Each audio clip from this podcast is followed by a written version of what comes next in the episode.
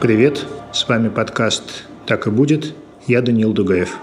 Обычно мы здесь говорим о будущем, о том, как мы будем жить завтра, как изменятся привычные нам вещи и явления. Сегодня вы должны были услышать один из таких выпусков, но он не выйдет. Сегодня мы все думаем не о будущем, а о настоящем. Идет война, а ничего хуже войны быть не может.